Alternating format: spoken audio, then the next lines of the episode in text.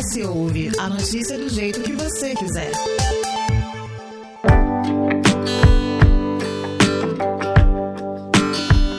Há seis meses da eleição, o clima começa a esquentar entre os pré-candidatos, partidos, formação de chapas e, claro, eleitores. É, no início de abril, a janela partidária, aquele prazo para que candidatos mudem de partido sem risco de perder o mandato, chegou ao fim. Com ela, algumas siglas saíram fortalecidas, como é o caso do PP, do presidente da Câmara dos Deputados, Arthur Lira, o PL do presidente Jair Bolsonaro e o Republicanos, do prefeito de Vitória, Lorenzo Pasolini. Por outro lado, houve uma espécie de soma zero no campo da esquerda, apesar de um pequeno incremento no número de deputados do PT. Porém, assim, o partido do pré-candidato ao governo do Espírito Santo, Fabiano Contarato, caiu no ranking geral. É, já o PSB, sigla do atual governador capixaba Renato Casagrande e aliada dos petistas, se viu diante de um encolhimento, enquanto partidos como MDB e PSDB atrofiavam. Será esse o caminho que a chamada terceira via deve enfrentar na campanha? Nesse meio tempo, pesquisas vêm mostrando o favoritismo do ex-presidente Lula na corrida ao Planalto, o que nas últimas divulgações não evitaram que o presidente Bolsonaro crescessem, após um longo período de rejeição, tendo em vista que a máquina pública está nas mãos deles e a população menos receosa com a pandemia. Com o primeiro turno marcado para 2 de outubro e o segundo, onde houver semanas depois, no dia 30, o que será que está por vir? E quais serão os principais entraves e cenários vividos até termos, de fato, novos, atuais ou antigos nomes nos espaços de poder. É, é isso que o ES Ouve debate nesta semana. Com a gente, o jornalista e o consultor de imagem e crise, Fernando Carreiro. Muito obrigado pelo convite. E a especialista em marketing político, Ananda Miranda. Obrigada, meninos, pelo convite. Estou muito feliz de estar aqui. Vamos começar então falando de cenário, né? O cenário do momento, de certa forma, começou a ganhar um corpo. A gente teve o ex-presidente Lula e o ex-governador de São Paulo, Geraldo Alckmin, formando uma chapa, né, trazendo isso a, a público oficialmente. A gente tem um presidente Jair Bolsonaro começando a falar de um vice, provavelmente o Braga Neto, que é um dos, um seus ministros. E a gente vê o Ciro Gomes trazendo já à tona uma campanha eleitoral, né? Uma, uma campanha mais voltada para o marketing mesmo, provocando os outros candidatos.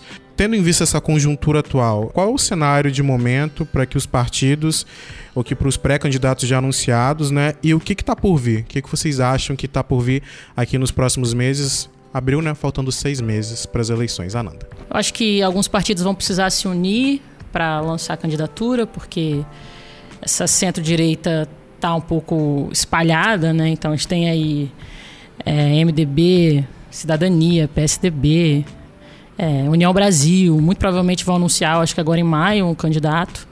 Então acho que as coisas vão começar a ficar mais evidentes, né? Os votos vão ficar menos pulverizados. Eu acho que está por vir uma uma narrativa cada vez maior, né, na, eleitoral mesmo, não estou nem falando de narrativas políticas, quanto mais a gente vai se aproximando da, da, da, eleição, mais as pessoas falam de política.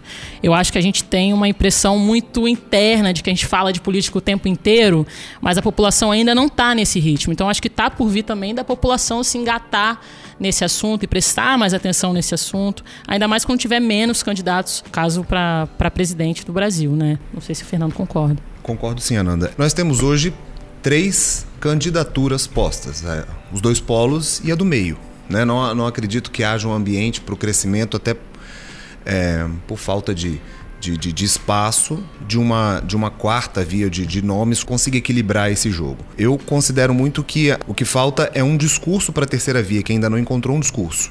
Né? Um discurso de unidade, que pudesse falar uma unidade de linguagem. Acho que a terceira via erra muito quando compara Lula Bolsonaro, são figuras diferentes. Então, quando você compara os dois, você inclu é, é, é, principalmente está fortalecendo esses dois polos. Então, eu acho que eles erram nas narrativas, a construção dessas narrativas não é ideal. Enquanto a terceira via bate cabeça, isso só fortalece ainda mais os polos. Né? Para mim, de acordo com as pesquisas, se as eleições fossem hoje, a campanha está polarizada. Eu acredito, muita gente acredita que não há espaço para uma terceira via. Eu, eu acredito que há um espaço para uma terceira via desde que eles encontrem um discurso.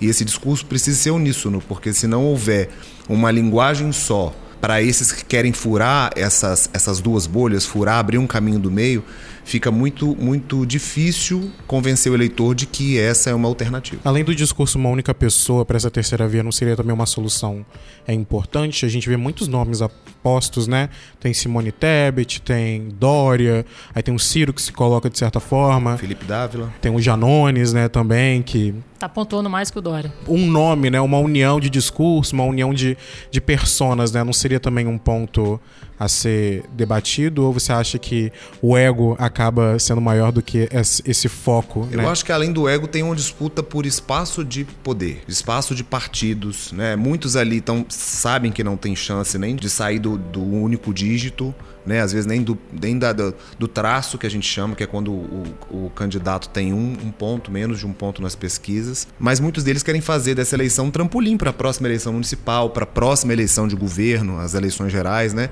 Isso funcionou E é- com o Boulos, né? É, e é essa briga por espaço de poder que acaba atrapalhando a união desses, desses nomes todos. É, eu não acho que haja tanto espaço para terceira via, não. A terceira via se formou com Lula e Alckmin. Porque não vai ter como. Quantidade de partido que a gente tem, a gente não vai conseguir falar de um governo tão amplo, com tantos partidos embaixo do guarda-chuva. Mas eu acho que ele acaba representando um pouco as duas coisas ali.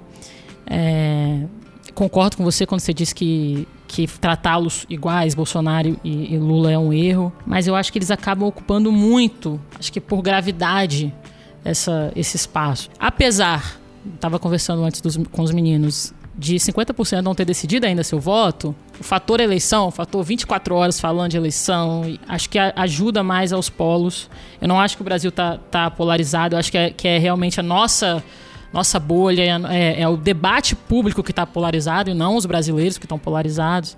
Aí eu acho que favorece a terceira via. Mas enquanto o debate público ficar falando de esquerda e, e extrema direita, esquerda, Bolsonaro e Lula, eu acho que não vai haver espaço. E aí você vê que a terceira via tem, inclusive, um papel fundamental nessa polarização, porque enquanto ela bate nos dois candidatos, na esquerda e na direita, ela inibe o próprio crescimento. Se você notar também, nós tivemos uma mudança de sistema. Antigamente, o MDB era o partido que estava em todos os governos, ainda continua de certa forma assim, não nesse, né? Mas o MDB perdeu muita força nos últimos anos. A gente viu isso na janela partidária, inclusive, É, né? é, no Espírito Santo e no Brasil. Sim. Então você vê a candidata do MDB, tanto que o MDB tá rachado. Tem um grupo ligado a Renan Calheiros, Zé Sarney, o Eunício Oliveira, que querem que o MDB retire a candidatura para que tenha. É, continue sendo aquele, aquela eminência parda de todos os governos.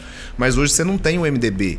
Hoje a, a força está toda concentrada nos outros dois partidos do Centrão e um terceiro que é o PP e o PL, que são antigos, né? O Progressistas e o PL, que já foi PR, foi PL de novo e o Republicanos, que agora entrou como um, um partido de centro, né, do, do centrão, não, não de centro, é de centro-direita, mas é o centrão e que tem bancadas muito fortes. Então, o sistema um pouco mudou e mudou dentro desse, desse governo. Eu- E eu, acho que isso complica um pouco esse jogo eleitoral. Porque antes já eram meio cartas marcadas, todo mundo sabia as suas posições, né? Agora eu acho que o jogo mudou um pouco. É, o Lula acaba pontuando um pouco à frente do Bolsonaro, mas o Bolsonaro tem crescido nas pesquisas. É, vocês colocam isso pelo fato dele ter a máquina pública na mão pelo fim da pandemia, por um- uma certa redução na preocupação com um certo tratamento da área da população, ou realmente agora que as pessoas estão se conectando mais à eleição, elas já estão decidindo o nome? houve uma mudança de discurso. Você vê que o discurso do presidente agora, é, guardadas algumas especificidades, ele é menos odiento que antes e mais propositivo.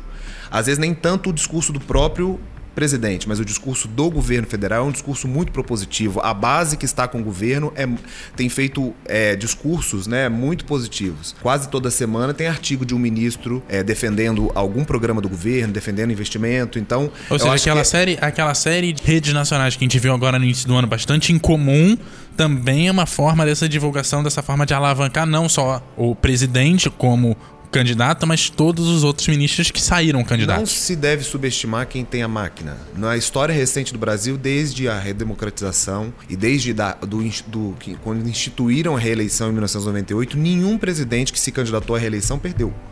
Então, por mais mal avaliado que a Dilma estava no final do primeiro governo dela, ela foi reeleita. Então, a máquina ela tem, não, não se deve subestimar a máquina pública. Eu acho que na realidade o Bolsonaro está retomando aqueles que foram, né?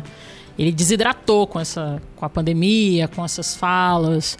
Então eu acho que agora o, e aí o Bolsonaro é o centrão, né? Se a gente for olhar a estrutura do governo é toda de centrão.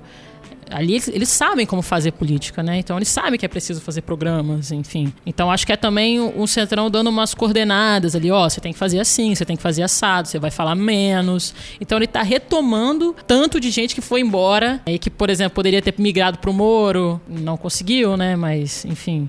Acho que é isso também. Concordo com o Fernando quando ele fala é, da posição do, do, reposicionamento do governo. E 100% não pode se, se subestimar a máquina. Assim. Quem achar que está ganho qualquer coisa, de um lado e de outro, acho que erra. Acho que um exemplo para isso, né, é até a fala do ministro da Casa Civil, Ciro Nogueira, no programa do Pedro Bial. Ele falando que o Bolsonaro ele não vai ganhar no Nordeste, mas ele vai pontuar muito melhor do que nas eleições passadas. Aí a gente tem um exemplo claro de como que quem está com a máquina pode trazer artimanhas, ferramentas para tentar, de certa forma, se alavancar em regiões que não é boa. A gente sabe que o Nordeste, é, prioritariamente, tem um Lula como um, um candidato alvo. Falando de questões que vocês abordaram aqui no caminho, teve pandemia, é, a Nanda falou de polarização, acho que não tem polarização, né? Mesmo os debates de ideias e etc. Mas tem polarização, muito se falar disso. Tem um fator economia, por conta da pandemia. É, tem os casos de corrupção, que isso em quatro anos a gente viu muita coisa. O Bolsonaro disse que ele acabou com o Lava Jato porque não tem corrupção no governo, mas alguns casos foram denunciados. A gente teve a questão das vacinas, a gente teve mais recentemente o caso do MEC. Agora, mais recentemente, ninguém sabe do que se trata, porque ninguém explicou direito envolvendo as Forças Armadas. No âmbito estadual, a gente teve um caso recente de um, um membro né, do alto escalão do governo, Renato Casagrande, que foi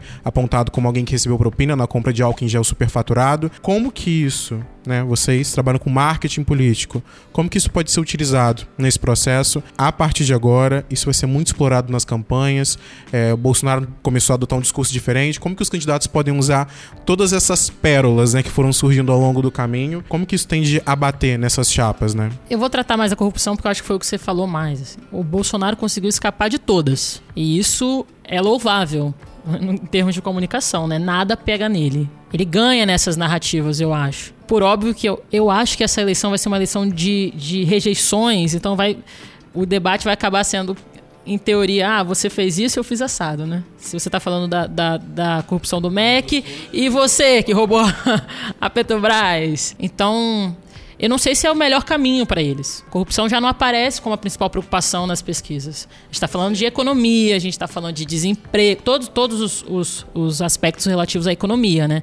De desemprego, nem a saúde mais, nem a pandemia é o, o, o ponto principal da Quando preocupação do brasileiro. Da, da corrupção como um todo, você é, pensa que essa corrupção ela não pega no presidente por um.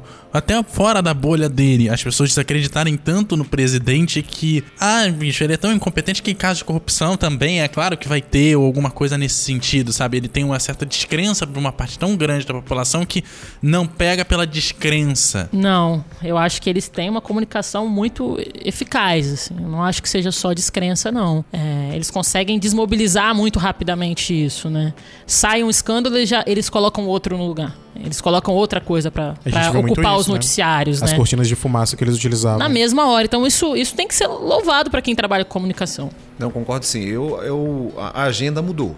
Né? De tempos em tempos, a agenda, é, a, que é a pauta eleitoral, ela muda. Em 2018 era a corrupção. Então o Bolsonaro conseguiu é, estrategicamente posicionar todo o discurso dele contra a corrupção e personificou a, a, o antipetismo na figura dele. E a agenda desse ano é uma agenda econômica, né? É geração de emprego, renda, é o salvamento dos micro e pequenos empreendedores que quebraram durante a pandemia. Então, a corrupção, é, nos estudos que eu estava acompanhando recentemente, qualitativos, a corrupção ela está em terceiro lugar. Vem atrás de segurança pública que está em segundo, a saúde está empatado com a corrupção em terceiro lugar e a primeiro é a economia. E essa agenda que não é, não é um político que faz, não é é o eleitor, é, é, é a conjuntura né, do, do, do, pensamento coletivo é que faz essa agenda. Então a agenda desse ano está muito longe da, de, de ser a, a, corrupção, combate à corrupção que foi em 2018. A gente está vendo um cenário bem, bem desolador, né? A gente vê pessoas que não estão conseguindo, tendo que optar né, pelo que faz com dinheiro.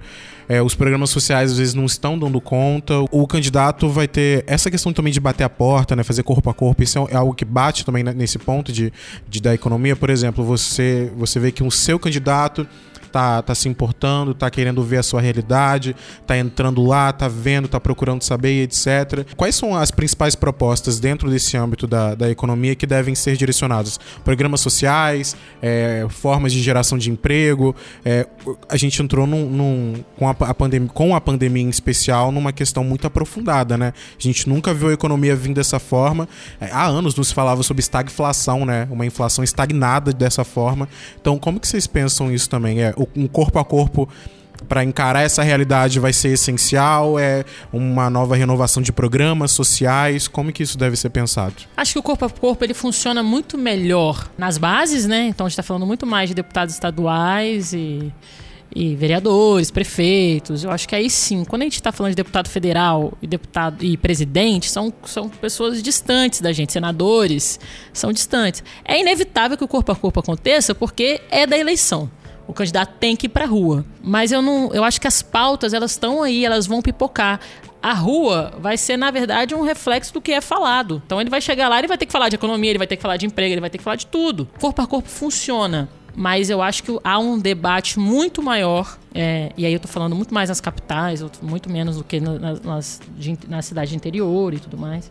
Um debate muito maior que vai orientar a, a, eleição no modo geral. Com o avanço da campanha, nós vamos ver outras pautas importantes também surgindo. Eu acho que eu concordo com a Ananda quando ela disse anteriormente que vai ser uma campanha de rejeição. É uma campanha de eu fiz, é aquele que fez menos pior do que o outro, né? E eu ainda posso que esse ano nós teremos uma das campanhas mais sujas que nós já vimos, uma das campanhas mais cheias de fake news, de desinformação, de, de sabe? É, é, eu, antigamente era central de boatos que existia, né? Hoje o que a gente tem é fake news e, e a gente, e, com a colaboração da gente, né? Das pessoas compartilhando esse tipo de conteúdo. Então é louvável quando os sistemas de, de justiça brasileiros eles pedem informação e um certo controle do, desses aplicativos, porque eles têm uma corresponsabilidade na propagação de, dessas informações que não são reais. Mas eu acredito muito que corpo a corpo ele é necessário, só que é o que a Ananda disse, como a eleição ela é, acaba sendo são figuras que são muito distantes da população, ela tem uma agenda própria. O, os próprios programas eleitorais, a própria rede social, ela vai provocar o debate. É esse debate que passa a valer, porque é esse debate que você vai conversar com seu vizinho, com seu colega de trabalho. Que vai para rua no final das é contas. É o que vai para rua no final das contas. ES Ouve. Pegando o gancho que vocês estavam falando em relação, a gente estava falando dessa questão de chegar até o eleitor, de como isso é um diferencial em toda eleição, mas a gente tem um adendo desde 2018, com mais força, né? Das redes sociais. E isso, a partir dos anos, foi ganhando ainda mais força, os políticos começaram a se inserir nesse, nesses meios. O TikTok virou um, um, uma, uma mídia social muito, muito utilizada para isso, para tratar, né? Para mostrar que o político ele, ele tem outra uma, outra, uma outra face, né? Como que vocês enxerga o impacto das redes sociais em 2022, ainda mais com essa questão toda de polêmica envolvendo o Telegram, né, de como fiscalizar isso, o que chega, o que não chega. É, como que vocês acham que deve ser que, os políticos vão explorar isso ainda mais é, para chegar, né, nessas pessoas que a gente estava falando há pouco? 50 por 48% da população se informa pela TV. Eu acho que a gente vive numa bolha muito grande de que usa que rede social é a grande informação, é por onde o contato do político acontece.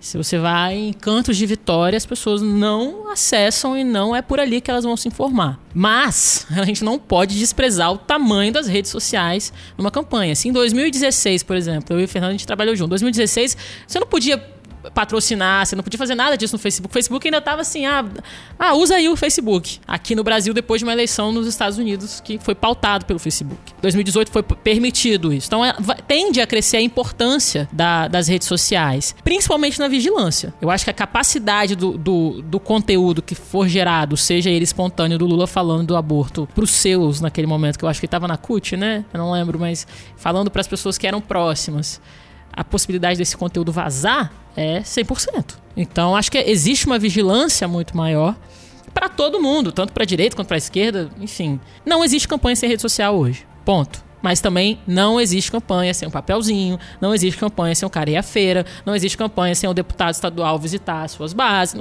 Então, eu acho que é mais uma maneira de você entrar em contato com esse, com esse candidato. Aí você falou do Telegram, você fala do WhatsApp. Ali, eu acho que é uma questão, é uma questão tão pessoal. É, eu, Ananda, mandando pro meu amigo Fernando, que quando vem uma, uma, uma fake news, você não acredita que o Fernando pode. que eu tô passando uma fake news pro Fernando. Porque é de alguém que eu conheço, é próximo.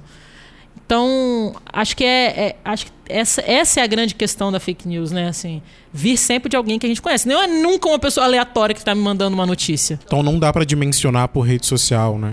Eu acho que a gente não consegue dimensionar o tamanho do alcance. Porque os Mas eu bolsonaristas... não acho que, que seja essa a resolução. Eu não vou acreditar nunca que a resolução está das campanhas está nas redes sociais. Eu acho que ela tem uma importância muito grande, mas, Mas é um conjunto. é um conjunto. A gente sabe que existem lugares que tu chega com televisão, chega um sinal disso e tem rádio, né? E é o por pelo rádio que vai acontecer. É, aquilo que a gente comentava até no episódio do- da questão da guerra da, da Rússia e da Ucrânia, né? Uma das coisas que foi citada é que quanto mais pro interior, mais propaganda oficial se consome, que é muitas vezes o que Exatamente. chega. É a galera que o grande jornal ainda é a voz do Brasil, sabe? E o único contato que a pessoa vai ter com qualquer candidato é o horário eleitoral gratuito, seja do, do rádio ou da televisão. Então é, é meio difícil a gente dimensionar e esperar que realmente, principalmente no interior do, do Brasil, e o Brasil tem muitos in- interiores que a gente nem imagina co- como sejam, elas acabem é, tendo esse impacto tão forte. Em compensação, é bom a gente pensar também que não tem como numa grande cidade como Vitória, como São Paulo, como Rio de Janeiro, você simplesmente botar a rede social para escanteio porque você vai perder Claro. de lavada se você fizer isso. Eu acho que também há uma desvalorização da mídia tradicional, né? Acho que os bolsonaristas, o Trump fez isso, é, o Orbán fez isso na Hungria, assim. Eu, eu passo a não acreditar no jornal. É importante observar que a comunicação ela mudou. Pouco tempo, 15 anos atrás, a comunicação era vertical. Então, assim, tinha um propaga- a propaganda eleitoral, o político, o candidato falava na propaganda, a gente sentado no sofá ouvia, absorvia, você não concordava muitas vezes, mas você comentava no máximo com mais duas ou três pessoas que estavam sentadas no sofá ao seu lado. Hoje a comunicação ela é horizontal, então se eu publico alguma coisa na minha rede, né, se eu sou candidato e publico algo na minha rede, eu, eu tenho ali um espaço em que a pessoa ela, ela tem a mesma voz que eu, de repente, com, com- não com a mesma força, mas ela tem a mesma voz. Ela vai na minha rede, vai me criticar e ela vai dizer que não concorda comigo. Então, é, a, essa, é, a gente precisa estar atento a essa mudança da comunicação. As redes, elas têm força. Mas é como a Ananda disse, elas não são a própria campanha eleitoral. Né? Elas são uma grande e importante ferramenta nesse contexto, mas se forem também bem utilizadas. Porque se elas não forem bem usadas, e respondendo só a sua pergunta, para mim o indispensável, tendo em vista que nós temos hoje uma comunicação horizontal, o indispensável numa campanha é você se comunicar com as pessoas. Porque muita gente usa a rede social como se fosse televisão, como se fosse um blog, né? um, uma- um lugar onde você posta e não interage. As pessoas, quando elas vão até a sua rede é, comentar alguma coisa ou pedir alguma satisfação, elas estão esperando uma resposta. Ah, o grupo de opinião que se fazia grupos focais aqui e ali para ver como que tá a reação dos eleitores, seja a propaganda eleitoral, seja o debate, tudo. Ele, ele saiu desse grupo e foi para rede social? Não, não, não, não. Porque o importante de um grupo focal é exatamente o debate do grupo. Não é não necessariamente o que as pessoas falam, mas sim o debate, a reação delas. Então, é, esse debate você não, não consegue. O que, o que mudou é que a gente consegue acompanhar de longe. Antes você acompanhava os grupos atrás de um espelho. Hoje você consegue acompanhar de qualquer lugar que você tiver, porque tem câmera. Mas fora isso, o importante de um grupo focal são os debates mesmo. Falando desse ponto de rede social, de toda essa questão, de alguém que cobra, de alguém que tá atrás de resposta, né? Que você elege. A gente vamos falar de representatividade, né? As redes sociais também trouxeram isso, algo muito importante, porque a gente precisa mudar a cara de quem nos representa. O Brasil é diverso, a nossa população é diversa, né? Nos vários cantos, e a representatividade ela importa. Seja em relação às mulheres, em relação aos negros, em relação à população LGBTQIA. É importante a gente ter é, esse público lá nos representando e até mesmo para tomar decisões e trazer uma legislação e pautas mais diversas. Como que vocês enxergam isso para 2022, tendo em vista que o Centrão, por exemplo, ganhou muitos deputados, é, tá fortalecendo bastante a campanha do Bolsonaro, mas a gente sabe que a maioria ali são homens brancos, né, dos, dos velhos brancos, assim, que, que, que tomam conta e que gerenciam tudo isso. E quando a gente vê também o debate sobre a representatividade, a gente viu na foto do Lula e do Alckmin no fechamento da- da chapa, a gente viu só a Glaze, de mulher, e a gente não viu A um Janja negro. tava também. É, a Janja, né? De, como a esposa, mas não nessa questão de política, né? Mas e não tinha uma pessoa negra. E muito se debateu isso. Eu vi que um colunista da Folha de São Paulo trouxe esse debate e ele foi, tipo assim, enxurrado de críticas. Por que, que você está trazendo isso? Mas, assim, é algo importante para a gente debater. Como que isso vai ser enxergado, né? A gente sabe que na direita não se olha muito. Às vezes, para trazer né, um público ali. Mas na esquerda isso é muito cobrado. E a gente sabe que os partidos de esquerda, eles têm, eles conseguiram eleger uma, uma, uma popula um, candidatos negros, né, conseguiram trazer é, pessoas da população LGBTQIA+, mais mulheres. Então como que vocês enxergam esse debate com você, Ananda, mas pra, mais para a esquerda em, em, específico? É, centralizam o debate, mas, por exemplo, republicanos, que é um super partido de direita, tem um Republicanos Mulher, salvo engano, posso estar enganado, a gente, depois a gente dá uma conferida. Eu acho que é o maior, o que tem mais é, deputadas. Aí, voltando para as redes sociais, elas conseguiram fazer com que outras pessoas, que a gente admirasse outras pessoas muito mais próximas a nós. Então, a gente começa a olhar, eu acho que, a, que a, eu tenho falado muito isso, a, a, a política ela é uma, um retrato imagético do que a gente vive, né? Então, quando a gente olha para para os 503 deputados federais, por exemplo, e a gente vê que a sua maioria é homem branco, nós, mulheres, negros, homossexuais, falam: este lugar não me pertence. Quando a gente começa a fazer, ver outras pessoas lá, a gente vai começando a imaginar outras possibilidades. É um exercício de imaginação mesmo. Olha, alguém chegou, eu posso estar lá também. Eu acho que é um caminho sem volta. Eu acho que essas pessoas vão ocupar cada vez mais a política. Seja ela a política institucional, legislativa, de voto, ou executiva, enfim, sejam as, as políticas de bairro, que funcionam e muito. Fazem muitos vereadores, por exemplo. Os conselhos, as associações de moradores são importantíssimas. Não a todos os vereadores brigam por conta das associações de moradores. Então, assim, esse, caminho vai ser trilhado, não vai ter como voltar atrás. Hoje a gente tem algumas legislações para isso, que podem ser mais ou menos eficazes, mas são necessárias. Mas, assim, eu vejo um futuro próspero em relação a isso. Apesar da gente olhar hoje pro PL, que é o maior partido, tem, sei lá, 70 e poucos deputados agora, o PL não encheu à toa, né? As pessoas estão olhando pro Bolsonaro e falando, os deputados especificamente, falando, ah, ele vai ganhar, senão eu não teria ido pro partido dele. E o Bolsonaro não é uma pessoa que fomenta esse tipo de diversidade na política. Então eu acho que vai ser para a política ela cansa a gente, porque é um embate constante, é uma disputa constante de discurso, né? Então é o tempo inteiro esse, esse, esse embate. Uma hora a gente vai um pouquinho para frente, outra hora a gente vai um pouquinho para trás. Mas eu acho que é, que é caminho sem volta nesse caso. É, e falando desse embate, quais são as armas que quanto o Lula quanto o Bolsonaro podem usar para conseguir chegar né, na frente no final desse período eleitoral? Ou ainda quais são as armas da terceira via para conseguir pelo menos ter uma vaguinha ali no segundo turno?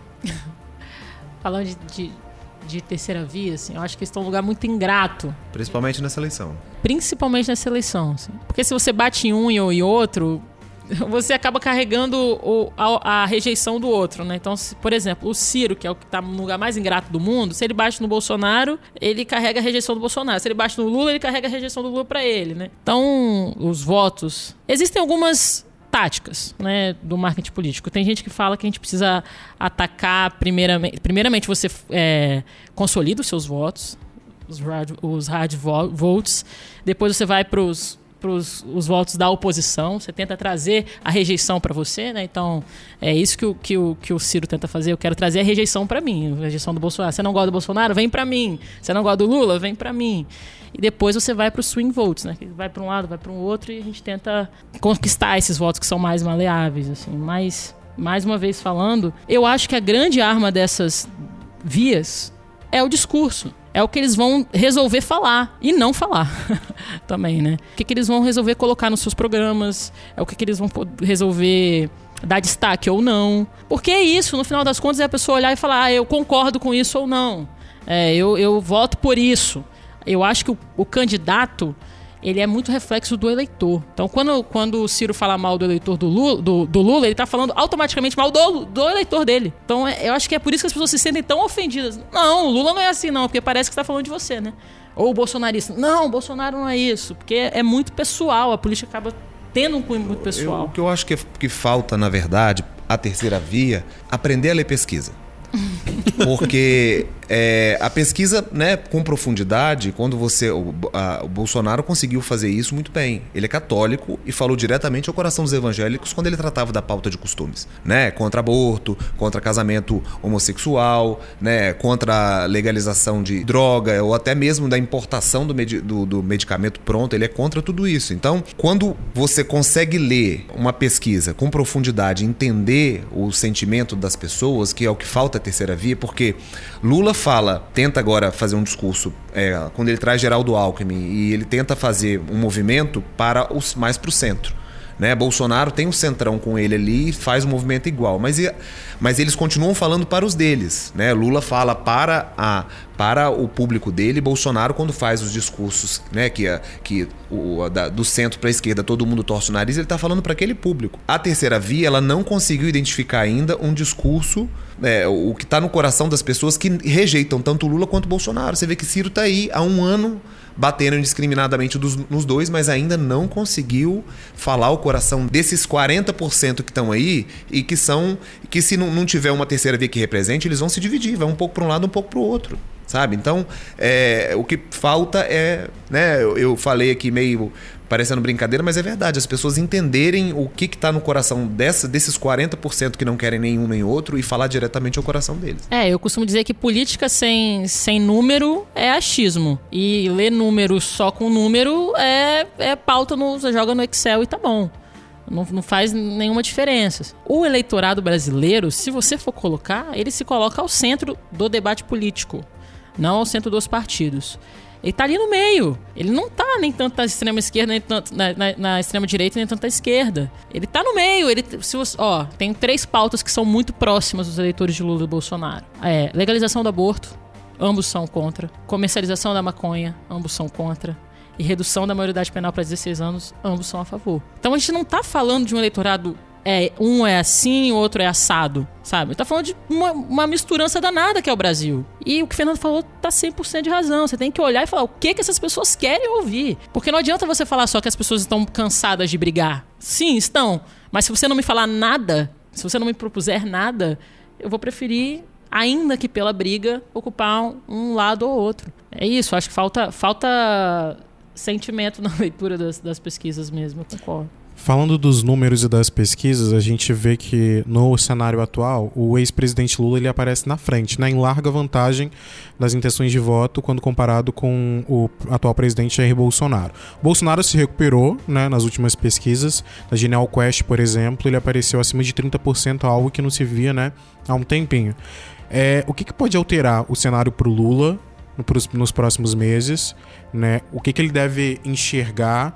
É muito se fala que ele tá. que a campanha dele tá devagar, que ele já poderia estar tá na rua, correndo, fazendo muita coisa, mas ele tá. Jogando parado. E tá, é, tá jogando parado e tá mais nos bastidores, indo num jantarzinho aqui, aí vai, vai num outro ali, aí conversa com o centrão aqui, aí vai articulando lá, aqui, e fica nisso. Dá até um soninho às vezes. Enquanto o Bolsonaro tá num ritmo mais porque a gente sabe, desde que ele foi eleito, o projeto era uma reeleição na eleição seguinte. O que, que pode alterar esse cenário do Lula? Né, nos próximos meses e o que pode alterar para positivo o cenário do Bolsonaro, tendo em vista essa tendência de subida. Eu vou te explicar por que ele está jogando parado e por que ele está grande. Porque ele ainda não começou a apanhar. Perceba, ninguém, ninguém ainda começou a bater fortemente no PT e no Lula.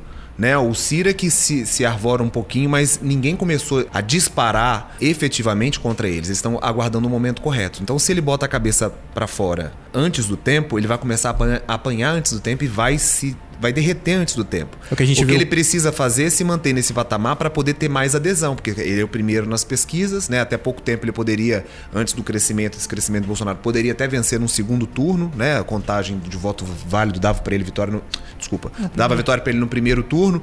Então, o, é, o que ele tem feito é exatamente jogar parado, porque a partir do momento que você avança com a sua tropa, a, a tropa do, do, lado oposto ela vai avançar sobre você. Então ele está parado, fazendo esses movimentos mais leves, exatamente para que ele não comece a derreter antes do tempo. É, os três movimentos últimos que ele fez, né, de falar, foram recebidos muito mal, tanto do aborto quanto dos deputados. Né? Ah, vai na casa do deputado e fala com a mulher dele, fala com os filhos dele. Ele falou isso e me pegou muito mal. Mas eu acho que eles têm uma vantagem. Eles têm quem fale por eles Então, o, o Lula não precisa ficar falando muito, porque as pessoas já falam por ele. Não precisa se movimentar muito, porque as pessoas já se movimentam por ele.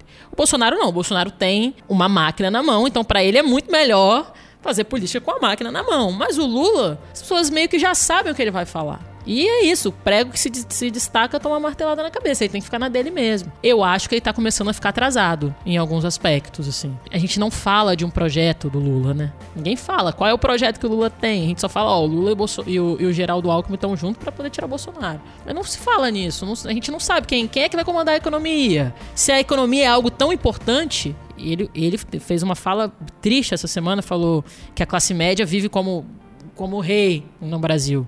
Pô, a classe média está sofrendo, a inflação está aí. Então, assim, como não falou de economia ainda? Né? Como esse discurso ainda não está imperando, sendo que é o maior problema segundo as pesquisas? Eu acho porque que é foi isso. Um, foi um grande erro, no, no, mais um no discurso dele, porque o Lula é mais aceito nas classes mais baixas, classe C-, D e E. Então, se ele ataca a classe média, a classe média alta, ele afugenta esses, esses eleitores. A classe né? média vai decidir eleição, gente. É a classe média que decide eleição. A gente não sabe se, é, se foi uma estratégia, né? Vamos jogar isso aqui para ver o que é que vai. Eu acho que não. Eu conheço pessoas que trabalham na campanha dele, chama Halley Arraes, inclusive. Eles estão trabalhando, mas a gente não vê o produto final. A gente não vê isso. É, parece uma campanha muito mais orgânica, né? É isso que você falou, é reunião, é jantar, é isso, é aquilo. Eles estavam esperando essa janela partidária também, eu acho. Mas eu acho que se ele não entrar no modo campanha, eu acho que vai deixar de falar de certos assuntos que vão pipocar e que vai ser importante que ele se, que ele se posicione. Para todos. A gente tá falando de Lula e Bolsonaro porque são os que estão na frente na, na, nas pesquisas, mas é para todos. Todos precisam se posicionar.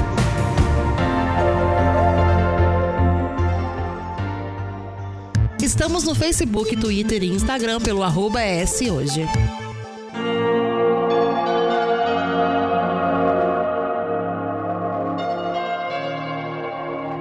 Vamos falar um pouco de política estadual, né? Eu acho que é importante também porque o cenário nacional tá Lula Bolsonaro, mas o estadual a gente tem os nomes, mas a gente não sabe quem vem de fato, né? A gente tem um Casagrande que ainda não decidiu se vem ou não. A gente tem um Contarato que anunciou a pré-candidatura temos Manato, temos Eric Mus pelo Republicanos, mas ninguém sabe ainda porque anunciou a candidatura e ela ficou meio que lá morninha, ninguém sabe para onde que vai caminhar. Primeiro porque, segundo uma própria pesquisa do Republicanos, o Eric Mus não é muito conhecido no estado, então ele vai ter que correr atrás disso.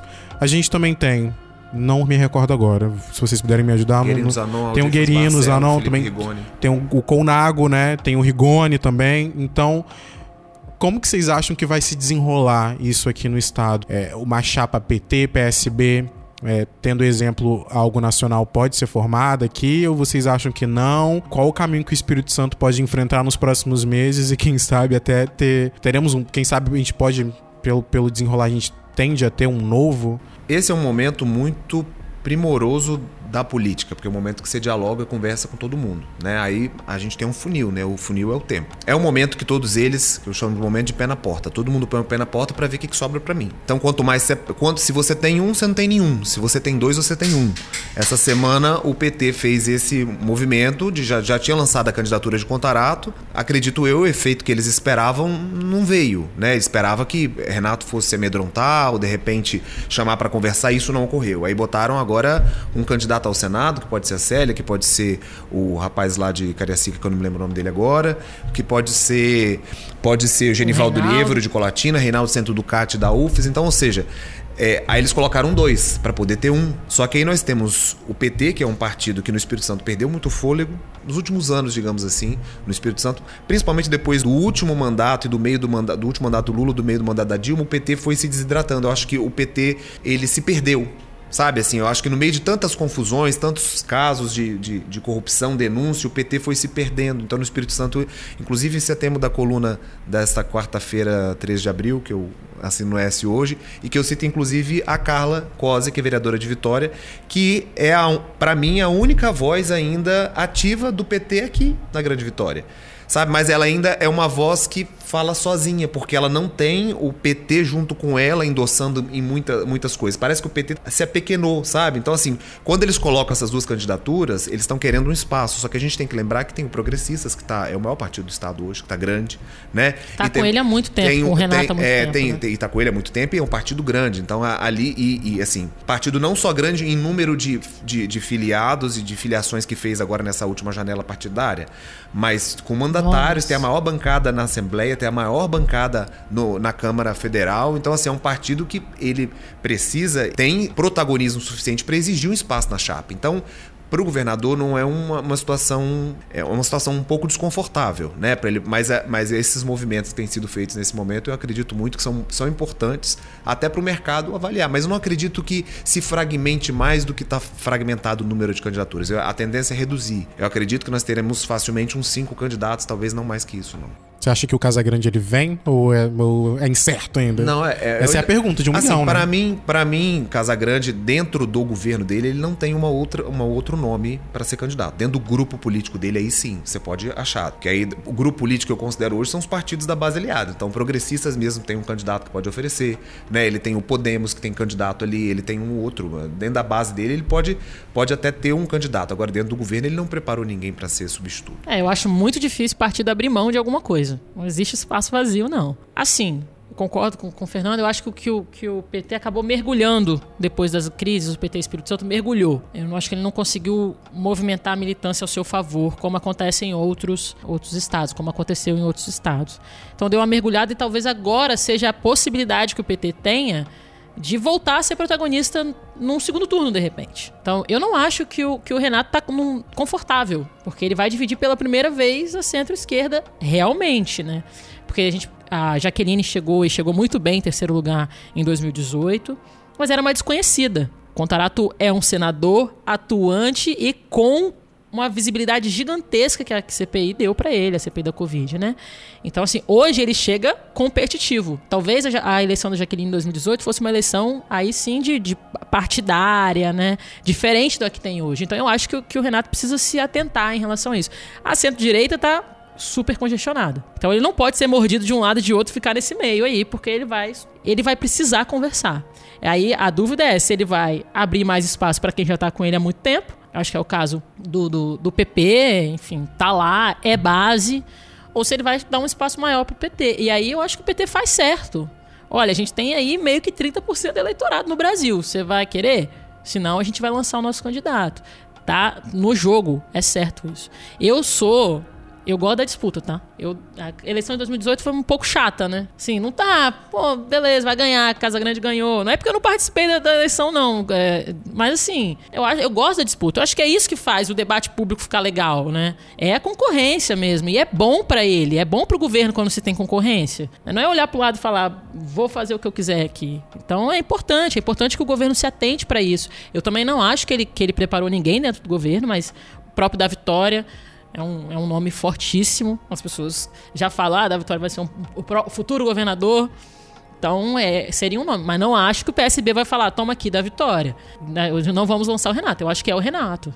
Senão ninguém estaria negociando com ele no final das contas, né? E como as eleições proporcionais movimentam essas eleições majoritárias? Como que o governador prepara para ter base na Assembleia Estadual e como que o presidente prepara para ter base lá na Câmara dos Deputados e no Senado, né? Agora uma vaga só, então já tem um pedaço que ele consegue manter, né? 66% fica, troca só mais um terço lá do Senado. Como é que você movimenta essa galera para que essas eleições sejam favoreçam a sua própria base, para que fa favoreça também o próprio governo, aprovar as pautas que o governo deseja, aprovar o programa, que ele consiga cumprir esse programa com mais facilidade, porque o próprio Lula em 2002, quando entrou, teve dificuldade nos seus primeiros meses de mandato. Bolsonaro também teve alguns problemas ali nos primeiros meses de mandato, até conseguir rearranjar a base com os que estavam ali eleitos. Como é que você prepara para já sair da eleição com essa base formada? O que o Fernando falou, agora é a hora do diálogo, né? Agora é, você vai estar comigo ou você não vai estar, né? O que, que você precisa para estar comigo também? Alianças, né? Alianças em eleições anteriores, você fica com a dívida. E por Grande. isso, e por isso há, há tanta traição na política, nem todo mundo cumpre essa, essa dívida, né? honra com essa dívida. Eleições, é, é, acordos para, e, ele, e alianças para eleições futuras. Você me apoia agora, eu te apoio depois. Né? Então, é, nós, nós vimos agora um, um grande embrólio porque muitos não fecharam a federação. Né? Por quê? Porque a lei exigia que você estivesse amarrado naquela federação por quatro anos. E isso respingaria na eleição municipal daqui a dois anos. E muitos dos acordos já estavam pré-estabelecidos para a eleição municipal daqui a dois anos. Então, se, se eu me junto partido A, B e C, e na verdade meu compromisso do A, que era com D, isso vai me atrapalhar, porque eu ainda dependo do voto de todas essas pessoas aqui para estarem juntos comigo. Então, é, são alianças, alianças que foram feitas, são feitas agora para o futuro. Então, a política ela é sempre contínua, assim. É, e também há o movimento do próprio candidato executivo de montar chapas. Então você vê o Lula, por exemplo, botando o Flávio, o Flávio Dino no Maranhão, no PSB, porque para ele é interessante ter o PSB, o Freixo no PSB no Rio de Janeiro, ele vai apoiar o Calil. Então você vai montando essas chapas. Aqui no Espírito Santo, por exemplo, é, o Sérgio Sá, que estava 14 anos no PSB, foi candidato, foi vice-prefeito em Vitória, candidato. Houve um movimento do Renato de colocá-lo no PDT de também fortalecer a chapa do PDT. É isso aí, isso, isso aconteceu no, no PDT, mas provavelmente em outros partidos também, né? É assim que a gente vai montando, vou usar uma expressão, maior jargão, o tabuleiro político é, do Estado e do Brasil. Né? E pro Senado, hein? A gente tem Rose de Freitas, já conhecida, Magno Malta, também já conhecido.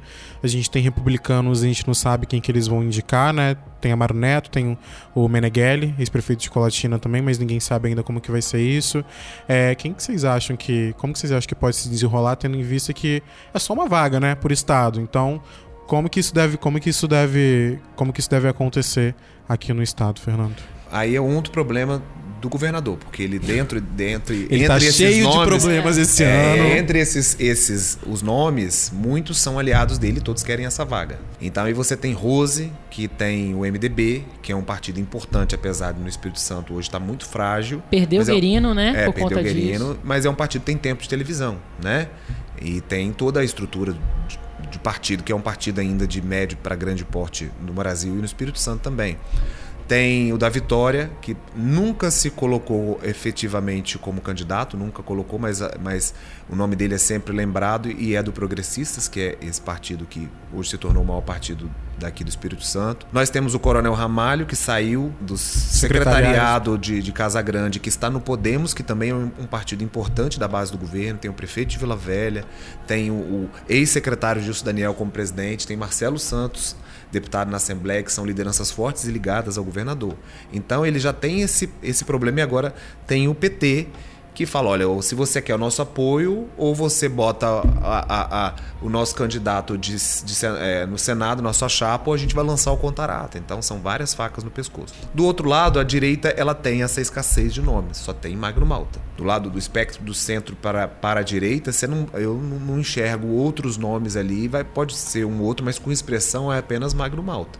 Né? E aí é, no, no, no, fim das contas, eu acho que nós teremos é, menos candidatos a senador do que candidatos a governador. Porque nem toda chapa de, de candidato, assim, competitivos, né? Porque nem toda chapa de, de, de candidato a governador, por exemplo, Guerino, estando no PSD, né, ainda não saiu a lista do TSE, não dá pra gente saber se, se ele se filiou no PSD ou em outro partido. Então, é, ele tem ali, dentro dos quadros, um candidato ao Senado, vai ser César Colnago ele vai, vai tentar atrair outro partido, né? É, nós temos é, Audifas, a rede, vai ter um candidato a senador. Quem vai ser esse nome? Já que eles, é, é rede e, e PCdoB, se eu não me engano, ou PSOL? PSOL. PSOL, né? É rede e PSOL. Então vai ter um candidato do PSOL. Né? Que, que nome é esse? Eu não vejo nome com expressão dentro do PSOL para ser competitivo tanto quanto Rose, Magno, da Vitória, o próprio Ramalho, que tem uma pauta importante que é da segurança pública. Né? É, é preciso avaliar também que se o Ramalho, sa, é, se o Ramalho sai candidata a senador, ele desmonta a chapa do Podemos. Porque ele é forte, tem Gilson Daniel, mas nós não temos outros nomes fortes nessa chapa para poder fazer um. Então, é uma, é uma é, além de tudo, ainda é uma matemática, uma equação difícil de fazer e que é nesse momento que eles. É, eu acho que lá em 2018 a situação do Renato Casagrande estava tão tranquila que muito, ele fez muito. Um, o, o leque dele ficou enorme. E é isso que, que o Fernando falou. No final das contas, a gente está caminhando com você há quanto tempo? Né? Você vai ajudar a gente? Não vai? É mais uma faca mesmo nele. E, e, é um cargo muito grande, é um cargo que a gente chama de majoritário, inclusive, né?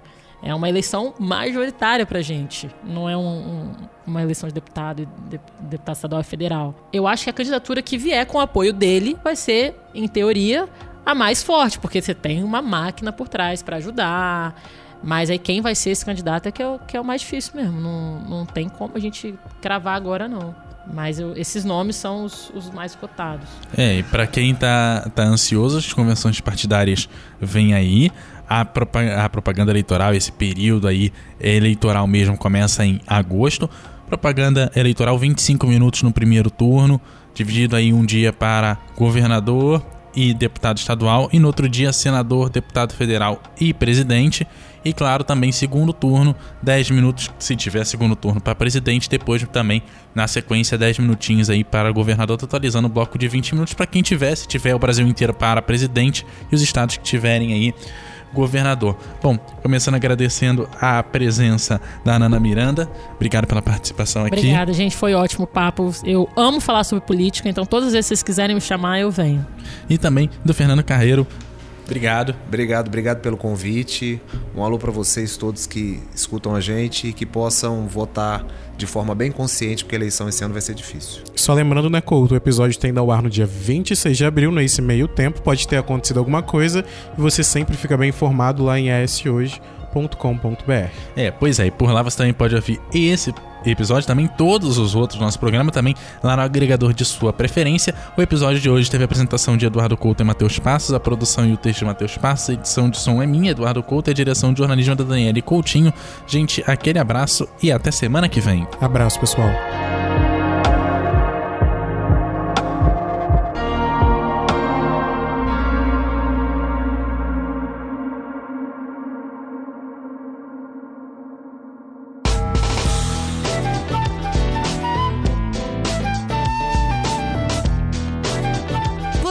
Encontra o ES Hoje nas redes sociais pelo arroba Hoje, no canal do YouTube e no site eshoje.com.br.